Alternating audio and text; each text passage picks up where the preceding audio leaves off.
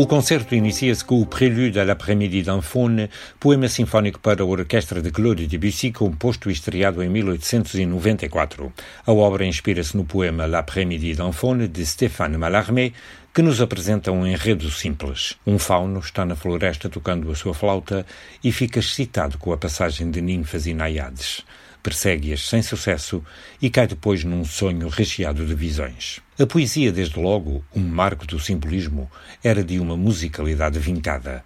Mallarmé não ficou entusiasmado com a ideia de Debussy musicar o seu poema, mas quando ouviu a obra na estreia, ficou absolutamente conquistado e saudou emocionado o compositor.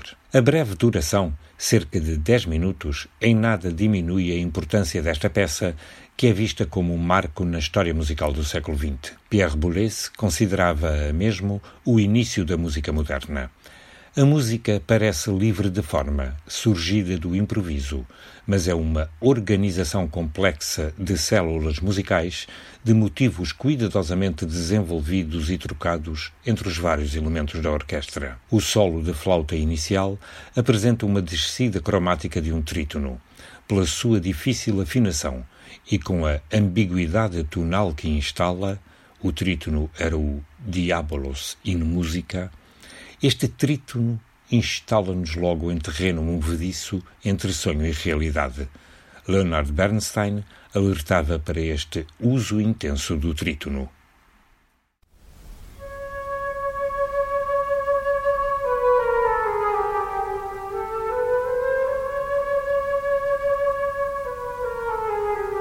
É absolutamente extraordinário como Debussy faz depois mover esta célula durante toda a peça, de instrumento para instrumento, com as mais variadas diferenças de harmonia, tempo, ritmo.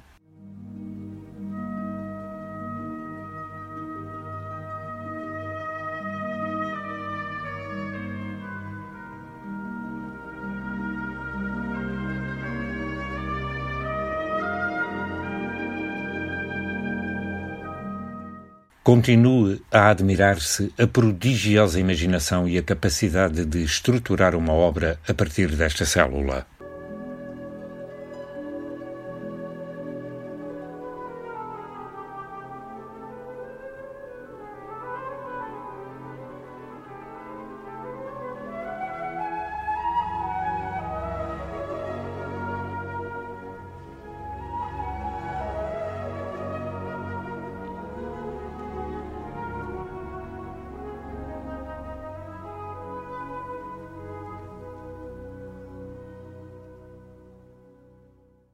Em L'après-midi d'un faune estão presentes uma prodigiosa orquestração, leve, transparente, original, uma enorme liberdade de tratamento harmónico, um inovador agenciamento de estruturas musicais. Tudo isto e a mágica atmosfera onírica conseguida por uma quase inesgotável paleta de cores orquestrais fizeram com que esta obra de Debussy se tivesse imposto logo de imediato como obra marcante na evolução da música ocidental.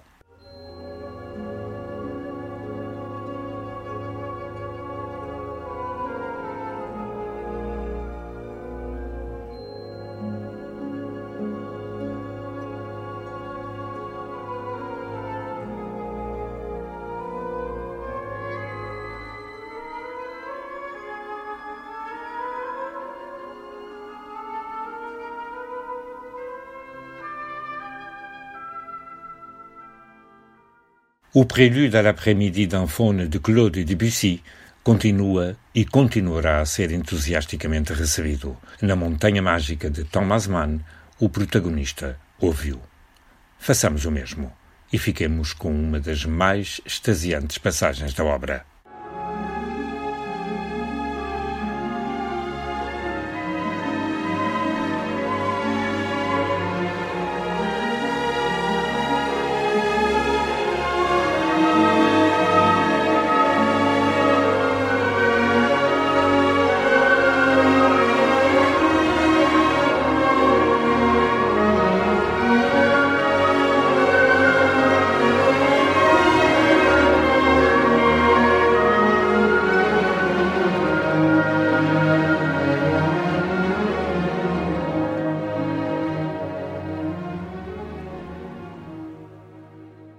Passaremos a ouvir o Poème de l'amour et de la mer, opus 19 de Ernest Chausson, ciclo de canções para voz e orquestra que foi dedicado a Henri Duparc.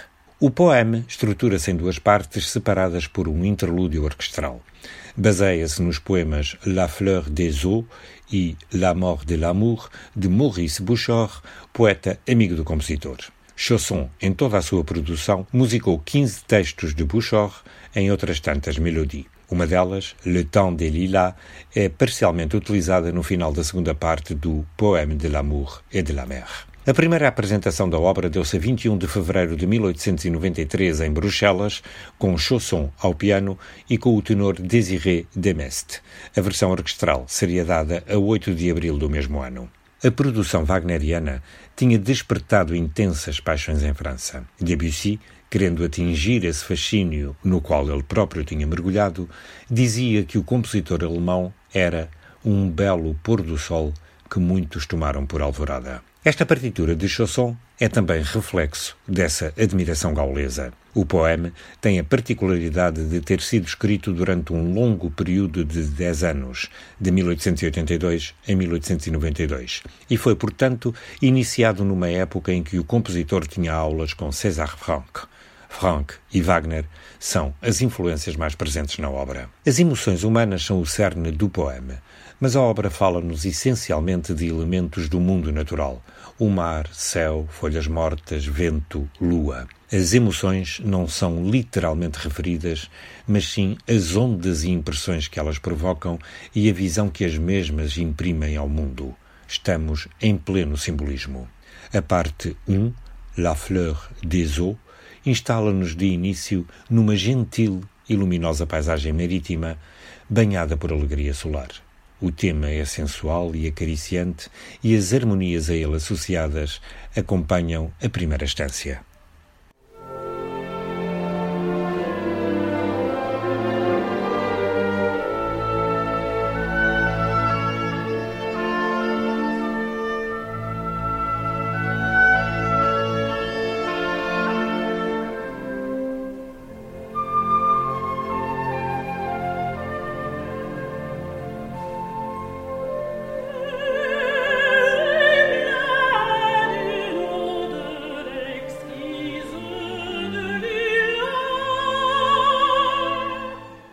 Atinge-se pouco depois uma atmosfera já mais incerta.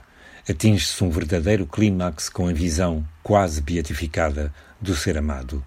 Faites-moi voir ma bien-aimée.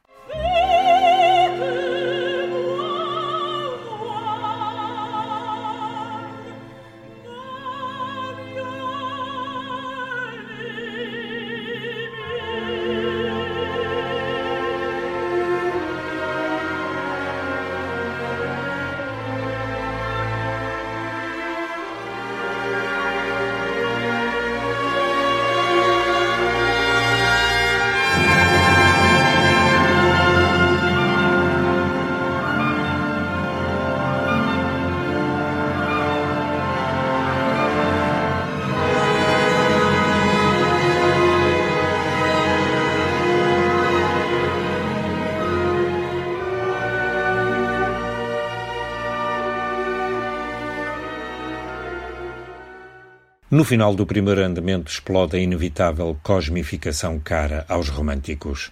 O universo é transfigurado, contaminado e exalta-se com a figura amada.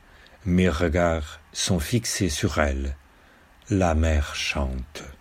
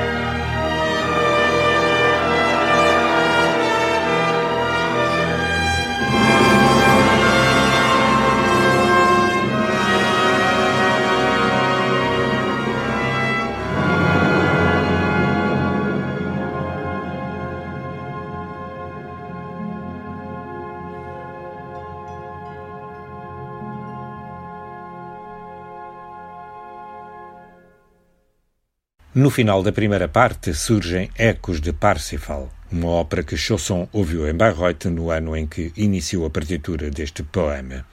O interlúdio inicia-se com solos de fagote e violino e vai alargar o tema principal. Aqui manipula-se a melodia que veremos associada à perda da felicidade em Le Temps des Lilas.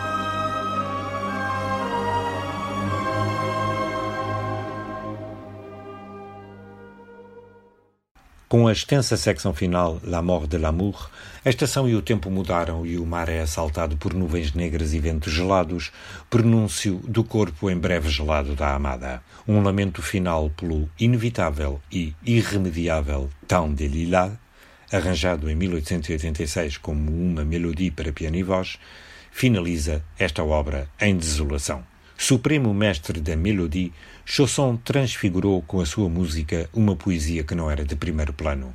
A orquestração da obra é luxuriante, suntuosa, cintilante, com proeminência das madeiras.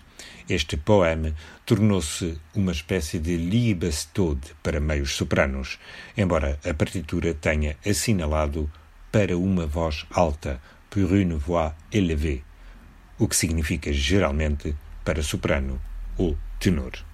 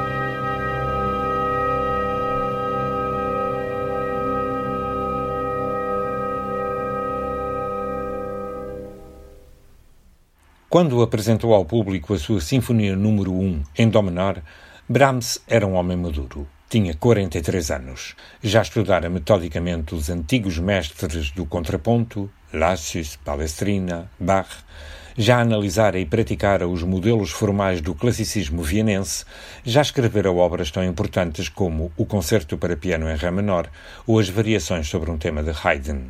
Para além deste surgimento tardio, estranho para um compositor que se dedicara exclusivamente à música desde muito novo, sabemos que a sinfonia teve uma longa gestação. O próprio Brahms declarou que dos primeiros esboços aos detalhes finais, a obra tomou-lhe 21 anos, de 1855 a 1876.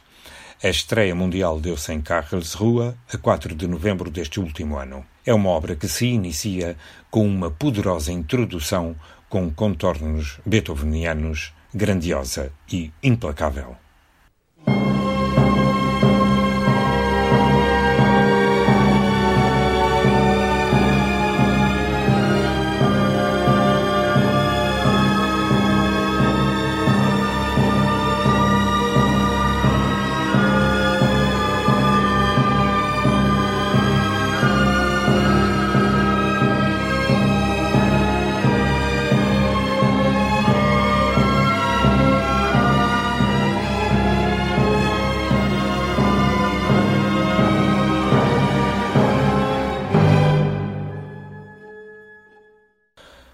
A longa gestação da Sinfonia número 1 pode ser atribuída a vários fatores. Um deles poderá prender-se com a férrea autocensura do compositor, que o levou a destruir algumas das suas obras juvenis.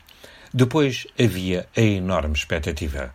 Os que sentiam a tradição musical alemã ameaçada pela chamada música do futuro, preconizada pelos poemas sinfónicos de Liszt e pelo drama musical wagneriano, elegeram Brahms como a figura de proa do movimento de reação a essa nova música. Quando, em 1862, Brahms se fixou definitivamente em Viena, já era considerado como o herdeiro de Beethoven e, consequentemente, amigos, público e crítica esperavam que ele escrevesse a sinfonia digna de continuar a herança do mestre que permanecia em aberto. As sinfonias de Schumann ou Mendelssohn tinham-se movido numa direção muito mais chegada a Haydn ou a Mozart. É provável que o receio de uma comparação direta com o legado do grande clássico determinasse esta imensa demora por parte de Brahms. E, de facto, quando a Sinfonia número 1 surgiu, e logo após a estreia, o maestro von Bülow chamou-lhe a décima, aludindo a essa continuidade. A espera mostrou-se frutífera. Esta sinfonia marcou um ponto culminante do género no romantismo, uma obra que, não negando o passado, era absolutamente pessoal e profundamente coesa na sólida arquitetura de seus quatro andamentos. Brahms construiu a sua unidade dosando com suprema inteligência e conhecimento a variedade de recursos orquestrais e os elementos de contraste, como uso de tonalidades e compassos diferentes para cada andamento. Quanto à forma cíclica, ela nunca é ostensiva. Seguindo tal princípio, a complexa introdução e o primeiro andamento já contêm os elementos fundamentais para o desenvolvimento de toda a sinfonia. Formalmente, a Sinfonia número 1 é tradicionalmente estruturada em quatro andamentos. A orquestra, modesta em tamanho para a época, remetia para os efetivos que Beethoven tinha usado décadas antes. O primeiro andamento inicia-se com a introdução, cujo imponente início já ouvimos. Que melhor maneira de começar uma sinfonia que era uma declaração de vida. Esta introdução termina abruptamente e passam a ser expostos os temas que dominarão o andamento. As melodias que se apresentam no decorrer do mesmo e de toda a obra são germânicas, ora graníticas na sua geometria, ora redondamente modeladas. Brahms, nesta sinfonia, é devedor inequívoco do ídolo que tanto admirava e quando este primeiro andamento termina, percebeu-se bem que tinha nascido um novo gênio da sinfonia.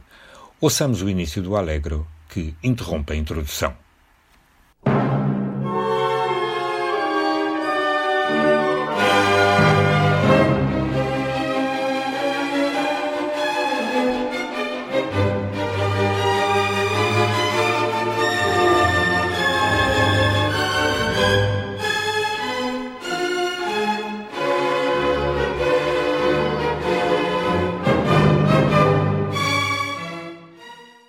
O andante sostenuto que se segue traz à cena um lirismo de rara beleza e contrasta com a austeridade geométrica do primeiro andamento. O início é algo sombrio.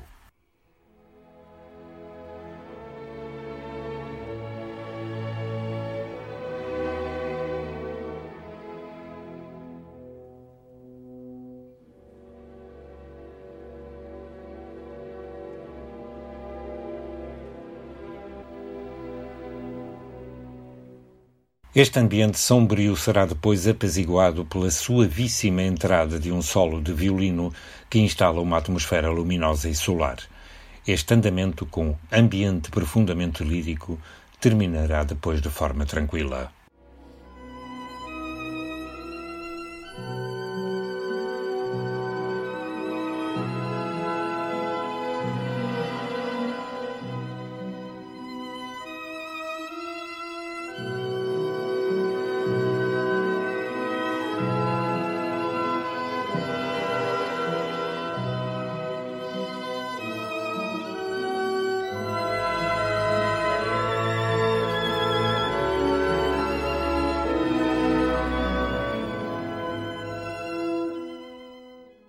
O terceiro andamento, um pouco allegretto e grazioso, com cerca de cinco minutos de duração, afasta-se dos terríveis scherzi de Beethoven e propõe algo de muito mais suave e com certos apelos rústicos. A parte central é mais enérgica, mas logo a calma se reestabelece com o regresso do tema inicial. Este terceiro andamento é composto por um allegretto que contrasta com a secção do trio e que regressa depois, seguido de uma coda. Ouçamos a primeira enunciação do allegretto feita pelo clarinete.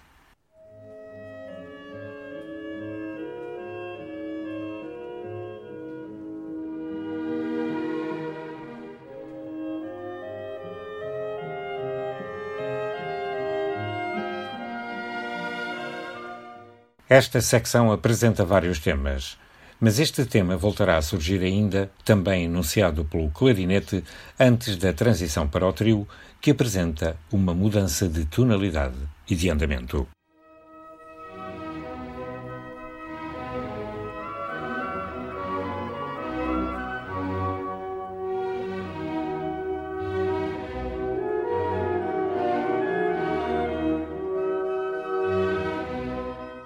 Retoma-se depois o allegretto e o andamento termina com uma apaziguadora cota. Um dos aspectos mais elogiados na construção deste andamento é a cuidadosa atenção dada à simetria. O quarto e último andamento inicia-se, tal como acontecera no primeiro, com uma introdução lenta em adagio.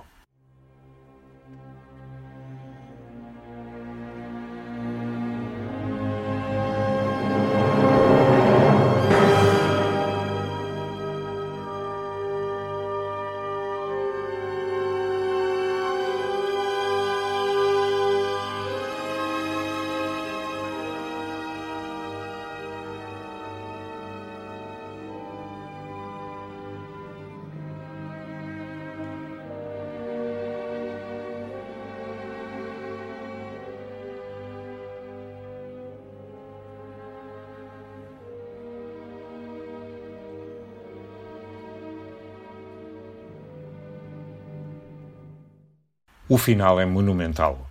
Depois desta sensação de apreensão e suspense, os violinos em pizzicato vão criando a expectativa de algo grandioso. As frases sucedem-se cada vez mais intensas, até que surge o maravilhoso tema que Brahms parece ter ouvido a um pastor alpino, um dos mais mágicos momentos orquestrais do século XIX.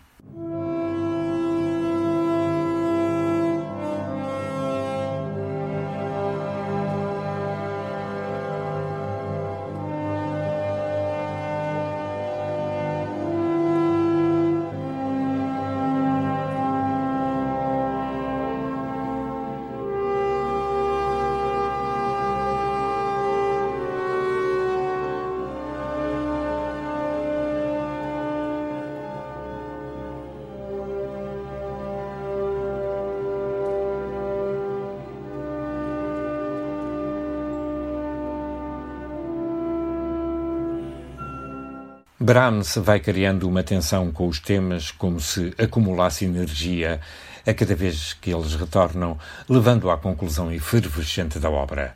Há temas que se assumem como quase citações da nona de Beethoven e que terão enorme importância no grande final. Esse tema é introduzido pelos violinos e violas antes de ser depois energicamente exposto por toda a orquestra.